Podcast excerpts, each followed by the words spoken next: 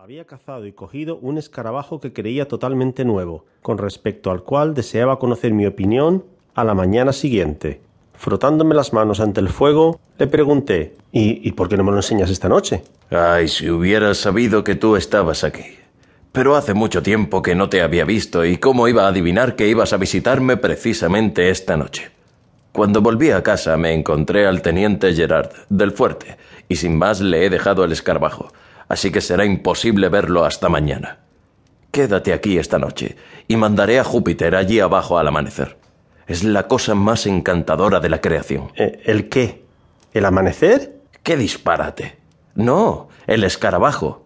Es de un brillante color dorado, aproximadamente del tamaño de una nuez, con dos manchas de un negro azabache, una cerca de la punta posterior y la segunda algo más alargada en la otra punta, las antenas son... No tiene nada de lata, Will. El escarabajo es de oro macizo todo entero.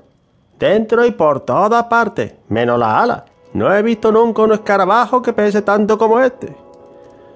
Legrand, con un brillo especial en los ojos, antes de volverse hacia mí, le dijo a Júpiter.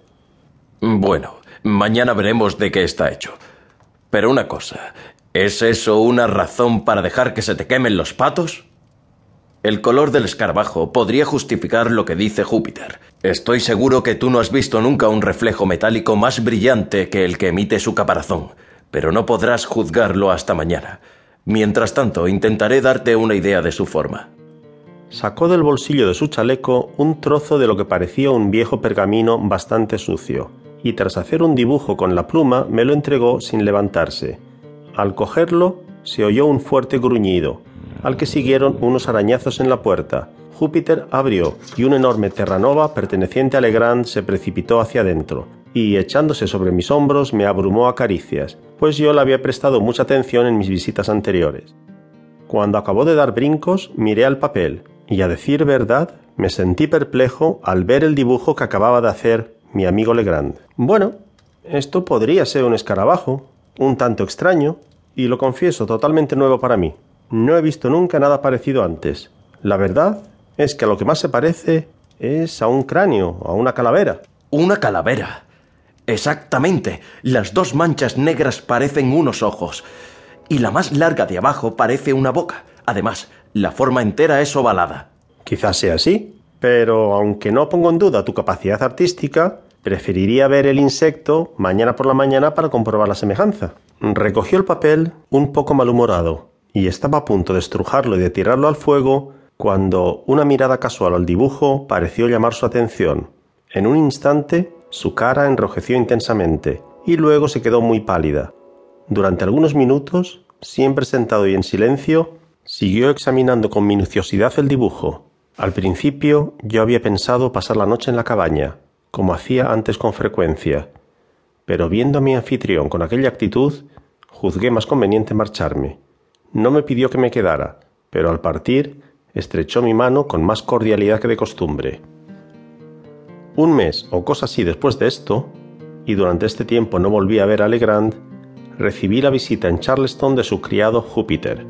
Nunca había visto al viejo y buen negro tan decaído, y temí que le hubiera sucedido algo a mi amigo. Bueno, Júpiter, ¿qué hay de nuevo? ¿Cómo está tu amo? El más no está nada bien. ¿Que no está bien? De verdad que siento la noticia. ¿Qué, ¿Qué le pasa? Ahí está la cosa. No se queja nunca de nada. Pero de todas maneras está muy malo. ¿Muy malo, Júpiter? ¿Por qué no lo has dicho enseguida? ¿Está en la cama? No, no, no, no está en la cama. No está bien en ninguna parte. ¿Y ahí dónde está el problema? Júpiter, a ver si me entero lo que me estás explicando. Dices que tu amo está enfermo. ¿Y no te ha dicho lo que tiene? Masa Will, Masa Will dice que no tiene nada. Pero entonces, ¿Por qué va de un lado para otro con la cabeza baja y la espalda curvada mirando al suelo? Más blanco que una oca. Y haciendo garabato todo el tiempo. ¿Haciendo qué? Está haciendo números. Números con figuras. La figura más rara que he visto nunca. Yo ya estoy empezando a tener miedo. Tengo que estar todo el día mirándole con un ojo. El otro día me dio quinazo antes de amanecer y estuvo fuera todo el día. Pero, ¿No tienes ni idea lo que le ha causado la enfermedad o esta forma de comportarse? ¿Le ha ocurrido algo desagradable desde la última vez que nos vimos? No, Masa. No ha ocurrido nada malo.